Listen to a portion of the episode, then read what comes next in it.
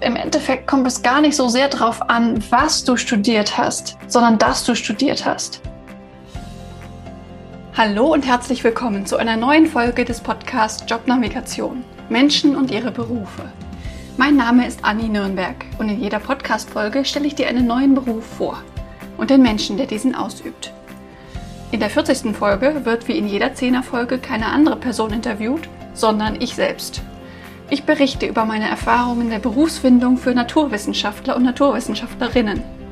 Da ich ja selbst aus den Naturwissenschaften komme, habe ich da eine besondere Affinität zu und natürlich auch Erfahrung, die ich mitbringe. Welche Herausforderungen haben Naturwissenschaftler? Welche Berufe gibt es für sie? Welche Tipps würde ich Studierenden der Naturwissenschaften geben? Das und mehr erfährst du in dieser Folge. Hör dir diese Folge auch gerne als Nicht-Naturwissenschaftler an, da viele der Einsichten, von denen ich berichte, gar nicht auf diese begrenzt sind. Viel Spaß! Ja, Anni, die 40. Folge steht an.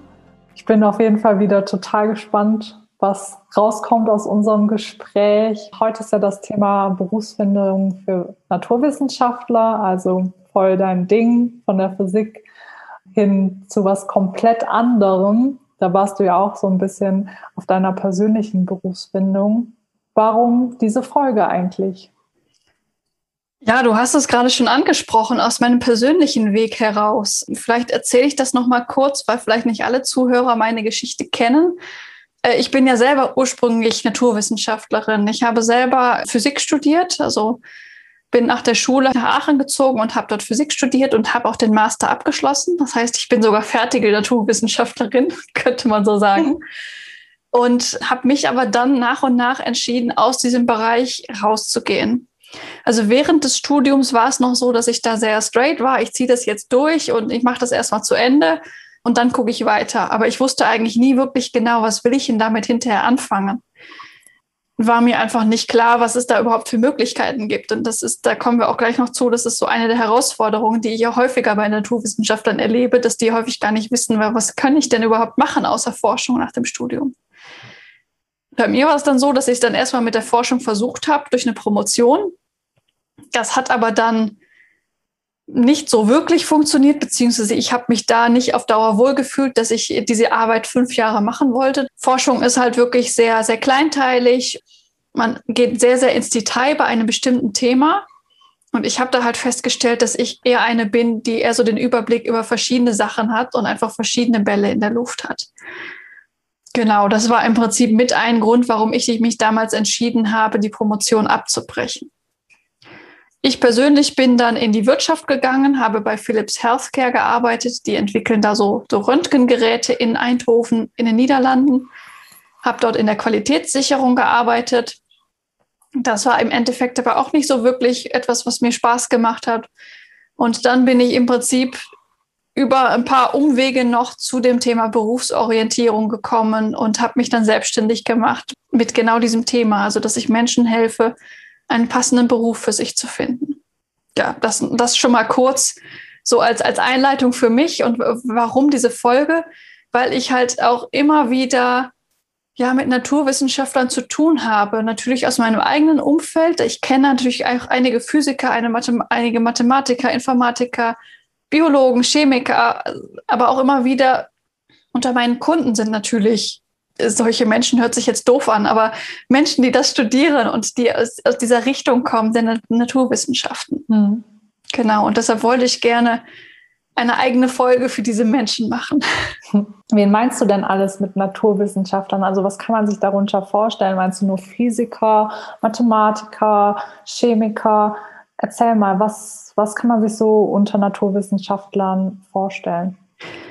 Also ich meine im Prinzip Menschen, die Physik, Mathematik, Informatik, Biologie, Chemie oder etwas Ähnliches aus diesem Bereich studieren oder studiert haben oder sich auch dafür interessieren, sowas zu studieren. Was äh, ich nur am Rande meine, sind Ingenieure. Da werde ich auch später nochmal drauf kommen, warum, warum ich die separat sehe. Hm. Einfach weil die im Studium auch schon mal ganz andere Möglichkeiten haben als, als Naturwissenschaftler. Also ganz klar abgegrenzt ist dieser Bereich nicht. Man könnte vielleicht auch noch die Geologie mit hinzunehmen oder angrenzende Bereiche. wo vielleicht der Anwendungsaspekt höher ist. Also es gibt ja auch eine angewandte Physik und angewandte Chemie und solche Dinge. Auch die will ich hier definitiv nicht ausschließen. Die können sich das gerne anhören und schauen, ob sie da für sich Aspekte rausziehen können. Generell auch fachfremde Menschen, auch jemand, der nicht Naturwissenschaften studiert oder studiert hat, kann sich diese Folge natürlich gerne anhören, um da für sich auch noch Aspekte rauszuziehen, weil vieles was von dem, was ich sage, ist jetzt nicht nur auf Naturwissenschaftler beschränkt. Hm. Also was macht Naturwissenschaftler so besonders? Also kannst du da irgendwas, ja, uns so einen kleinen Einblick geben? Was macht sie besonders? Sie werden gern als Nerds bezeichnet. also zumindest habe ich das unter Physikern erlebt, aber ich kenne das auch von Mathematikern und Informatikern zum Beispiel, dass man da halt schnell in die Nerd-Ecke abgeschoben wird, einfach weil man sowas studiert, sowas Komisches. Mhm. Aber was ich halt auch finde, dass das Studium sehr forschungslastig ist. Und dadurch kann halt der Eindruck entstehen, ja, was soll ich denn hinterher machen außer Forschung, weil man im Studium kaum was anderes macht da kommen wir dann auch schon zu den Herausforderungen, die Naturwissenschaftler vielleicht haben. Das ist halt dadurch, dass das Studium so sehr forschungslastig ist, dass man sch schlecht sich vorstellen kann, was man denn sonst außerhalb dessen hinterher mit diesem Studium anfangen kann. Hm. Genau.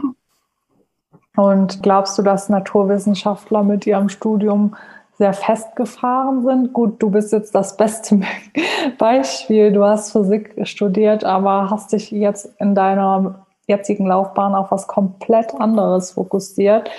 Glaubst du, dass viele Naturwissenschaftler diese Chance haben? Oder glaubst du auch, dass viele eher so eingefahren sind auf diesen ja, Berufszweig? Eingefahren würde ich das nicht nennen. Also meistens hat es ja auch mit einem, mit einem Interesse am Fach zu tun also mich hat die Physik ja auch damals interessiert und deshalb wollte ich auch erstmal da drin bleiben, weil ich das auch spannend fand, was, was die Physik so für Erkenntnisse hervorbringt.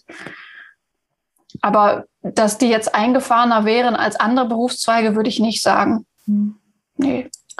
Welche Herausforderungen haben Naturwissenschaftler denn bei der Berufswahl? Was, was würdest du da so festhalten? Einerseits halt dieser starke Forschungsschwerpunkt, so dass es vielleicht für einige schwierig ist, sich vorzustellen, was man sonst noch machen kann. Und was ich auch erlebe, ist, ist so eine Art, so eine Art Stigmatisierung auch mit dem eigenen Studienfach oder so, so eine wie als hätte man so, so einen Kleber auf der Stirn, Mathematiker oder sowas. Das erlebe ich zumindest bei Naturwissenschaftlern stärker als zum Beispiel bei Ingenieuren oder Geisteswissenschaftlern. Also jemand, der Maschinenbau studiert hat, der, der sieht sich halt als Ingenieur, aber es gibt ja noch unglaublich viele weitere Studienfächer innerhalb des Ingenieurwesens, außer Maschinenbau. Mhm. Und die sind da auch oft, erlebe ich die zumindest so, dass sie da freier sind, auch später dann zu gucken, welche Stellen gibt es denn für Ingenieure und nicht nur unbedingt nach Maschinenbauingenieuren gucken. Und Physiker zum Beispiel, die gucken dann explizit, was für Stellen gibt es für Physiker. Es gibt aber unglaublich viele Stellen, wo Physiker auch sehr gut sein können und wo Physiker auch definitiv nicht abgelehnt werden, aber es steht nicht unbedingt in der Stellenbeschreibung drin. Mhm. Genau. Was würdest du denn sagen? Welche Berufe gibt es für Naturwissenschaftler? Kannst du uns da mal einen Einblick oder einen großen, eher einen großen Einblick geben? Weil ich habe gerade aktuell überhaupt gar keine Ahnung. Also ich kann mir überhaupt nichts vorstellen. Vielleicht kannst du uns da weiterhelfen.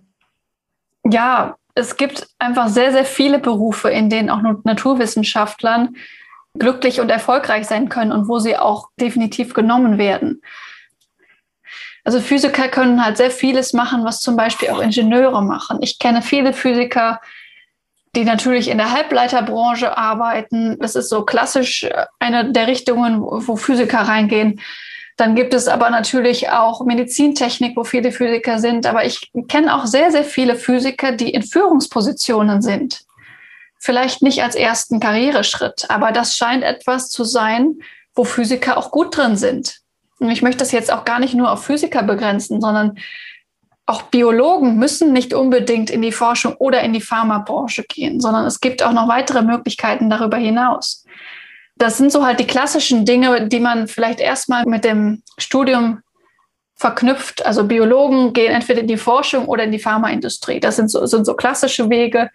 Dann Chemiker können natürlich in Chemieindustriebetriebe gehen, aber auch für Behörden arbeiten im Umweltschutz teilweise, im Qualitätsmanagement oder der Qualitätssicherung. Da gibt es auch Chemiker.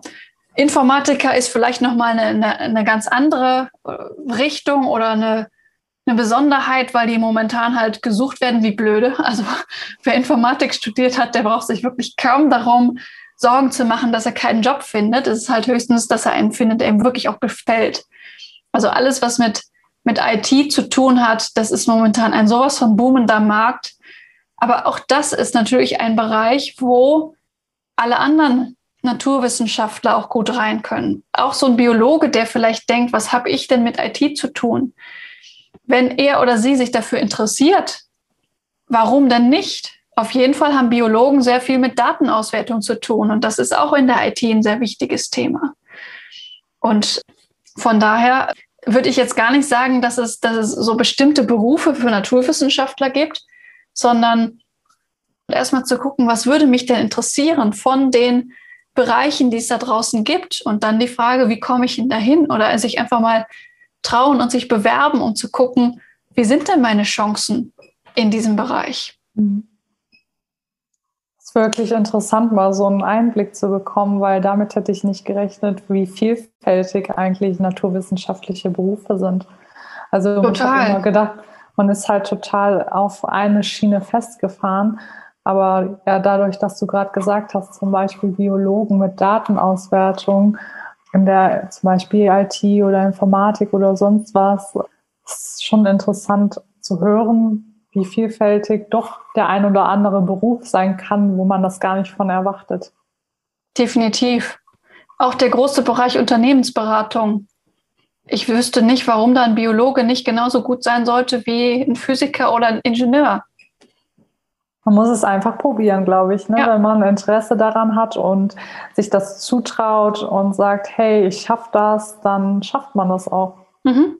Welche Tipps hast du denn für Studierende dieser Fächer während des Studiums? Also worauf sollte man besonders achten? Was sollte man vielleicht eher sein lassen?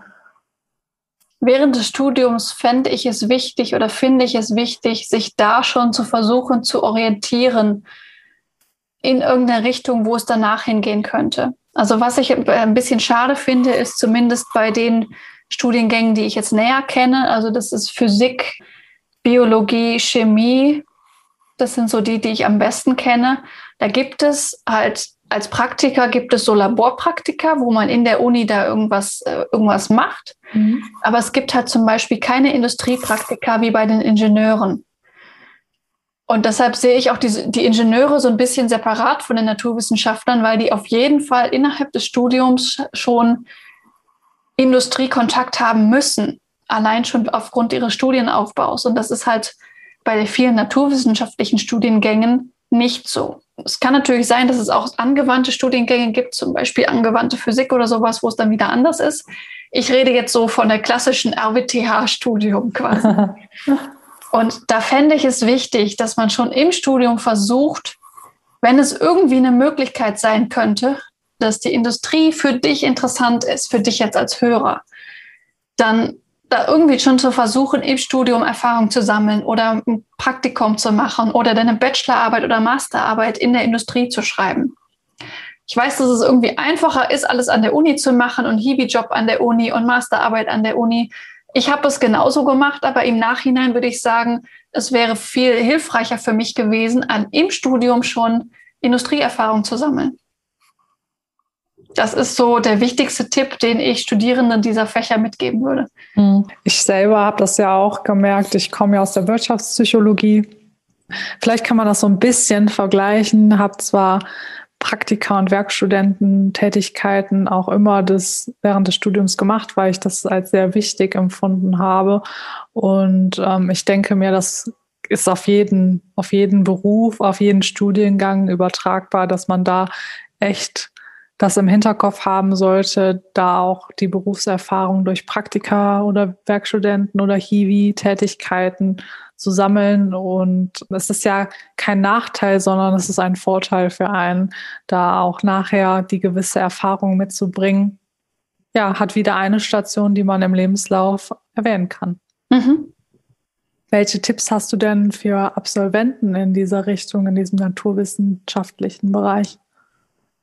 Also Menschen, die quasi schon fertig sind mit dem Studium oder kurz vorher vielleicht, ja, sich erstmal versuchen, so, so breit wie möglich zu orientieren und gar nicht so sehr in ihre Nische zu suchen. Also jetzt als Biologe zum Beispiel halt irgendwie nur was in der biologischen Forschung oder in der Pharmaindustrie zu suchen, was so nahe liegt, sondern auch darüber hinaus mal zu gucken, was könnte denn für mich interessant sein? Wo könnte ich Spaß dran haben?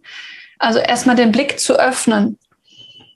Und vielleicht wird es ja dann hinterher wirklich eines dieser biologielastigen Berufe.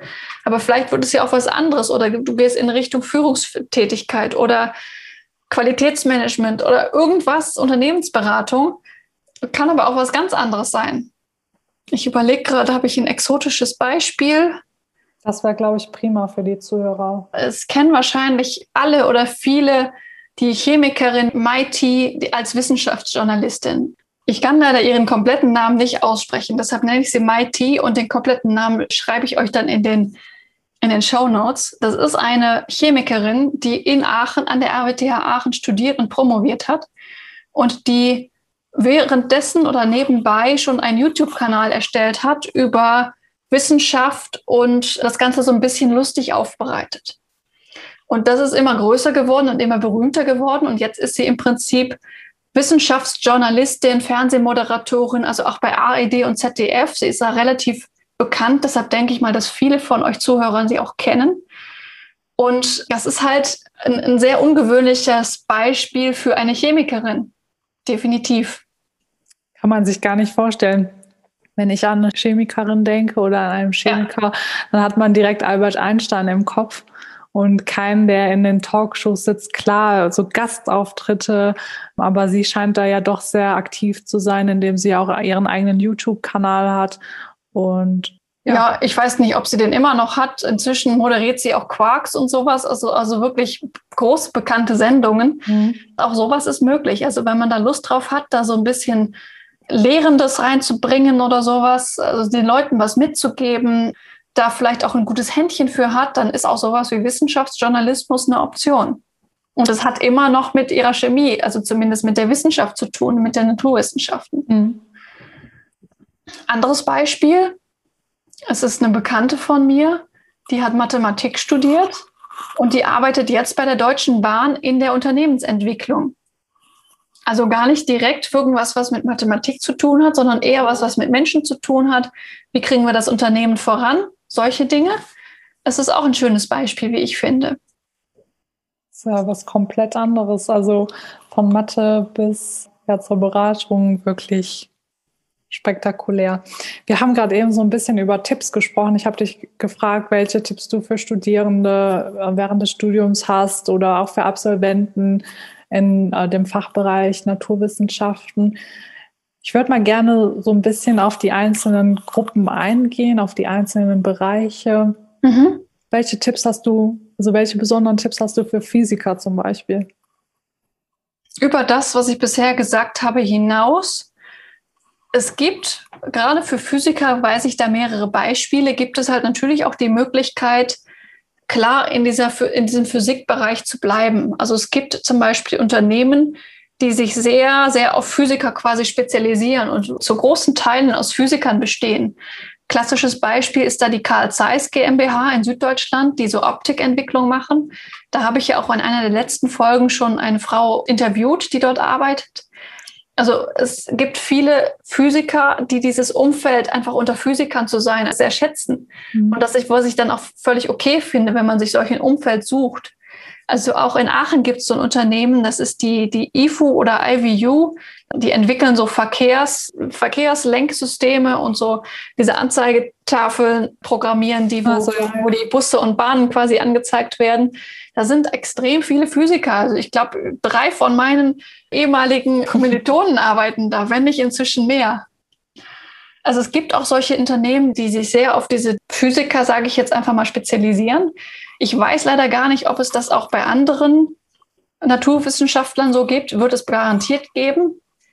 Also zum Beispiel Chemiker in einem Chemiekonzern natürlich. Also wenn man das, dieses, dieses Umfeld, dieses Physikerumfeld schätzt, gibt es da auch diese Möglichkeit. Und da gibt es auch verschiedene Möglichkeiten.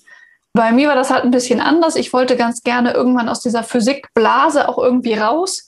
Und da gibt es natürlich auch viele Möglichkeiten. Und wenn wir von der Physik zur Mathematik gehen, welche besonderen Tipps hast du für Mathematiker?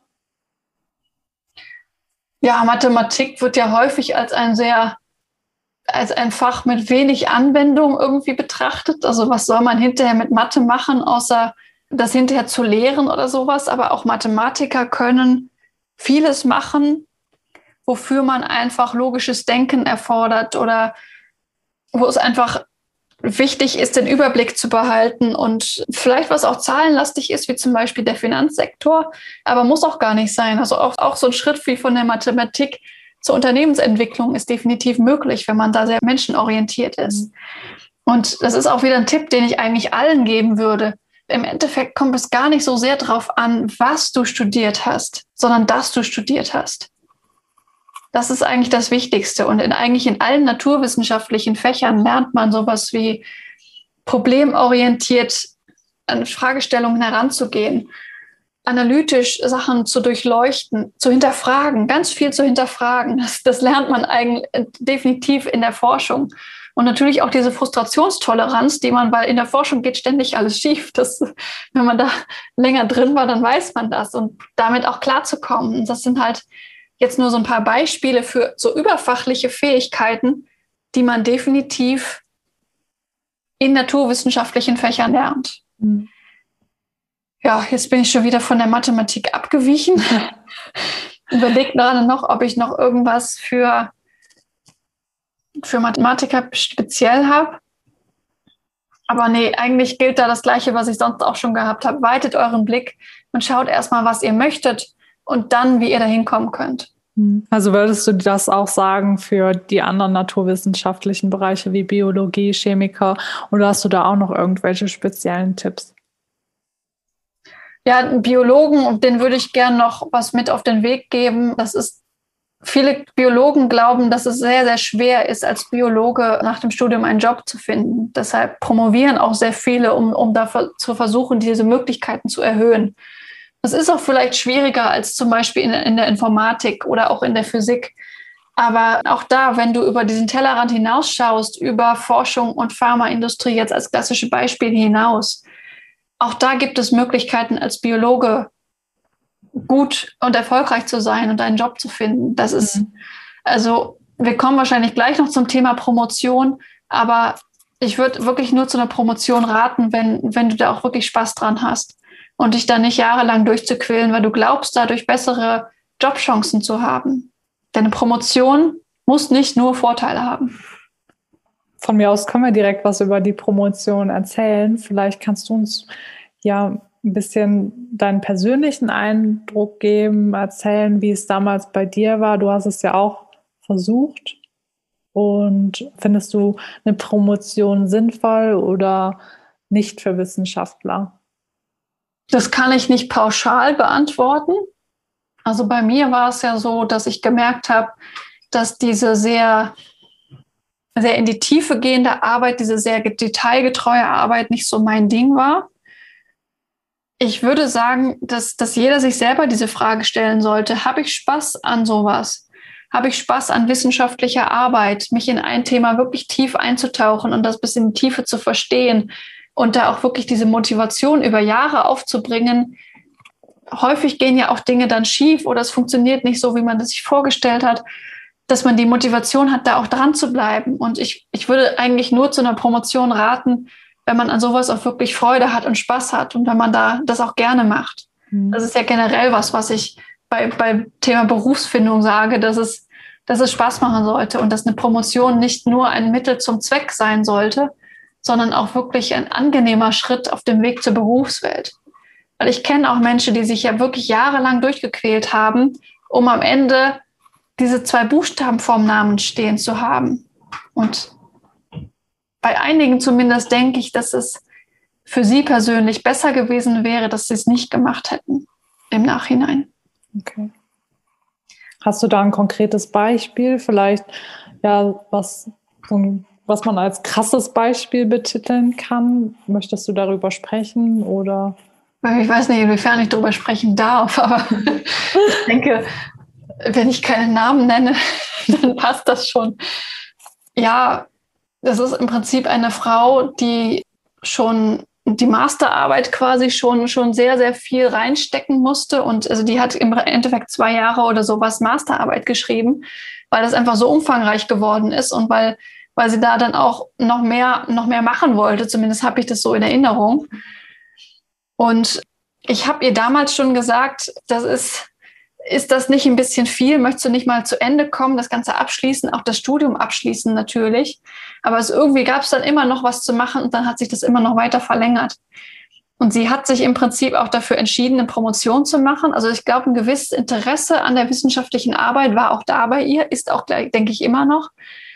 Aber im Prinzip ist sie da leider auch dann bei einem Institut an der Uni gelandet, was einfach nicht gut für sie war. Also sie hat im Endeffekt da unglaublich viele Überstunden gemacht. Also die hatte da eigentlich, ich weiß jetzt keine Zahlen, aber zwölf Stunden Tage waren da bestimmt nicht ungewöhnlich. Also ich, ich weiß nicht, wie oft ich sie ja versucht habe anzurufen. Ich bin noch auf der Arbeit. Oh je. Und ja, also es, es war eine Zeit, wo sie sich wirklich durchgequält hat und wo es am Ende auch wirklich schwierig geworden ist. Also ich hätte das, glaube ich, nicht mit mir machen lassen, auch wie der Chef dann zum Beispiel mit ihr umgesprungen ist. Das wünsche ich niemandem. Hm. Und so eine, so eine Promotion läuft halt über eine halbe Stelle. Das heißt, sie wird ja nur für die Hälfte ihrer Arbeit bezahlt. Das andere macht sie quasi freiwillig. Mhm. Und die ganzen Überstunden darüber hinaus. Und das fand ich einfach, das von außen zu beobachten, war echt hart für mich. Sie hat für sich entschieden, da dran zu bleiben und das durchzuziehen. Sie wollte das. Sie wollte auch gern diesen Titel haben, was ich auch völlig verstehen kann. In, Im Endeffekt, im Nachhinein war es vielleicht auch ich kann nicht beurteilen, ob es jetzt wirklich gut oder schlecht für sie war. Aber was sie da hat mitmachen müssen, das wünsche ich wirklich niemandem. Ja, da jeder hat sein, sein eigenes Päckchen zu tragen. Ne? Die ja. anderen halt so, die anderen so. Wenn du jetzt mal deinen eigenen Weg reflektierst, würdest du den Weg wieder so gehen und ein naturwissenschaftliches Fach studieren? Du lachst. Ja, gute Frage. Ich denke schon. Also ich bereue auf keinen Fall, Physik studiert zu haben, weil es für mich damals einfach das Richtige war, weil es mich damals interessiert hat und ich auch diese Herangehensweise auch heute für meinen Beruf noch sehr schätze. Ich habe zwar direkt nichts mehr mit der Physik zu tun, aber dieses Analytische, wie ich auch im Coaching rangehe, das habe ich, denke ich, auf jeden Fall aus der Physik. Und da hat es mir auch, das, das bringt es mir auch weiter. Auch, dass ich ständig quasi wieder in so eine, so eine Metaperspektive gucke und mir den, diesen Coaching-Prozess von oben angucke. Was kann man da noch verbessern? Und so ständig auch reflektiere und hinterfrage, das ist, glaube ich, was, was man in so einem naturwissenschaftlichen Studium auf jeden Fall mitnimmt. Mhm. Und warum ich vorhin gelacht habe, ähm, weil es inzwischen so viele Berufe gibt, wo ich denke, ach ja, wenn ich jetzt nochmal leben würde, würde ich das oder würde ich zumindest das lernen. Also es gibt einfach echt viele spannende Berufe, habe ich inzwischen festgestellt, natürlich auch über den Podcast. Was hat dich damals dazu bewegt, dass du zuerst in die Industrie wolltest? Ja, das war für mich quasi so Forschung oder Industrie, so die beiden Alternativen, die sich mir boten. Natürlich wusste ich auch damals, es gibt sowas wie Unternehmensberatung, aber das konnte ich mir erstmal direkt nicht so vorstellen. Und Lehre auch nicht unbedingt, also irgendwie umzuschwitzen, switchen und Lehrer zu werden oder sowas. Und damals waren halt auch meine, meine, mein, mein Blickfeld, sage ich mal, auch noch ein bisschen begrenzter als heute. Heute würde ich noch viel mehr sehen, was man so alles machen kann. Mhm. Aber es hat mich auch irgendwie so ein bisschen gereizt, weil es irgendwie ja auch im Studium immer mal wieder vorkam, so dieses Thema Industrie und die Anwendung von dem, was wir hier machen. Und ich wollte das gerne mal kennenlernen. Und ich wollte auch mal wissen, wie so ein wirklich so ein Wirtschaftsbetrieb funktioniert, im Gegensatz zur Uni. Auf jeden Fall hast du jetzt einen riesengroßen Eindruck hinterlassen bei mir mit dem wissenschaftlichen Bereich. Also Früher habe ich immer gedacht, ja, Bio ist zwar cool, aber kann ich mir jetzt nie vorstellen zu studieren oder da beruflich, dass da jemand Fuß fassen kann, außer halt Lehrer zu werden oder keine Ahnung für ein großes Unternehmen zu arbeiten, was zum Beispiel, ja, sowas wie Putzmittel herstellt oder auch als Chemiker Klebstoffe herstellt oder sonstiges. Das sind so typische Assoziationen, die mir da einfallen. Deshalb vielen Dank, Anni, dass du uns einen Eindruck in das naturwissenschaftliche Spektrum, sage ich jetzt mal, gegeben hast. Hast du irgendwas noch, was du den Zuhörern mitgeben möchtest, die vielleicht auch aus diesem Bereich kommen oder was du unbedingt noch kundgeben möchtest zu dem Bereich? Ich habe ja schon unglaublich vieles gesagt, deshalb fällt mir gerade gar nicht mehr so viel ein. Ich denke, das Wichtigste, was ich auch mit dieser Folge bezwecke, ist, den Blick zu weiten und eben nicht nur darauf zu gucken, was für Möglichkeiten haben jetzt zum Beispiel Chemiker, sondern erstmal zu gucken, was interessiert mich, wie komme ich als Chemiker in diese Richtung, wenn ich jetzt zum Beispiel fertig studiert bin und was brauche ich eventuell noch davon. Also eher von dem Interesse auszugehen und nicht von den vielleicht begrenzten Möglichkeiten, die man dann vielleicht im Internet findet oder wo man Stellen zu findet. Hast du schön gesagt. Dankeschön. Es war mir ein Herzensanliegen, mal eine, eine Folge für Naturwissenschaftler zu machen, weil ich da immer, immer wieder mal wiederkehrende Themen sehe. Mhm. Genau. Ja, viele haben einfach, glaube ich, nicht so den Blick für die Naturwissenschaft, weil, ja, wie ich gerade eben schon gesagt habe, jeder hat irgendwie dann so ein spezielles Bild im Kopf und denkt gar nicht so, ja, dass man in so viele Bereiche auch als Naturwissenschaftler gehen kann oder so viele Möglichkeiten hat, beruflich da durchzustarten oder auch Dinge kennenzulernen. Ich glaube und hoffe, dass wir durch diese Podcast-Folge den Zuhörern oder auch Interessenten in diesem Bereich einen guten Eindruck geben konnten oder auch einen Einblick, dass man auch das Interesse nicht an diesem Bereich ja, verliert. Ja, Vielen Dank für das Interview. Danke auch so. Das war eine weitere Folge des Podcasts Jobnavigation Menschen und ihre Berufe mit Anni Nürnberg. Wenn ich dich mit diesem Interview inspirieren konnte, freut mich das tierisch, denn dafür mache ich diese Arbeit. Hör dir auch gerne noch andere Podcast-Folgen an, um die Unterschiede zwischen möglichen Berufen klarer zu verstehen und dich von verschiedenen Menschen inspirieren zu lassen. In den Show Notes verlinke ich dir ähnliche Folgen. Wenn dir das Interview gefallen hat, habe ich eine kleine Bitte an dich. Bitte geh in deiner Podcast-App auf die Übersichtsseite dieses Podcasts und gib ihm eine Bewertung. Am besten mit 5 Sternen. Das kannst du jetzt machen, während du den Rest der Folge hörst. Damit hilfst du mit, dass noch mehr Menschen von dem Podcast profitieren können. Vielen lieben Dank. Vielleicht bist du ja auf der Suche nach einem Beruf, in dem du so richtig glücklich bist, wie meine Gäste in diesem Podcast. Wenn du dir Unterstützung wünschst bei der Frage, welcher das für dich sein könnte und wo du so richtig aufgehst, helfe ich dir gerne, Klarheit zu finden. Du hast dabei die Wahl. Du kannst dir selbst in einem strukturierten Online-Kurs selbst erarbeiten, welcher Beruf dich maximal erfüllt. Oder du wirst von mir im Coaching an die Hand genommen und wir gehen den Weg gemeinsam. Wie ich bei beiden Varianten vorgehe, kannst du dir in Folge 100 anhören. Mehr Informationen zu meinen Angeboten findest du auf der Webseite. Sie ist in den Show Notes verlinkt. Wenn du mehr zu mir als Person erfahren möchtest, empfehle ich dir, die Folgen 10 und 20 anzuhören. Dort erzähle ich von meinem eigenen Weg, der mich zu meinem Traumjob, nämlich dem Berufscoaching, geführt hat. Es ist so schön, einen Beruf zu haben, wo du wirklich gerne hingehst in dem du mit Leichtigkeit erfolgreich bist, wo du deine Stärken und Talente einsetzen kannst, der dich einfach auf allen Ebenen erfüllt und glücklich macht. Ich wünsche dir von Herzen, dass du dieses Gefühl erlebst, und zwar möglichst jeden Arbeitstag. Deine Anni von Jobnavigation.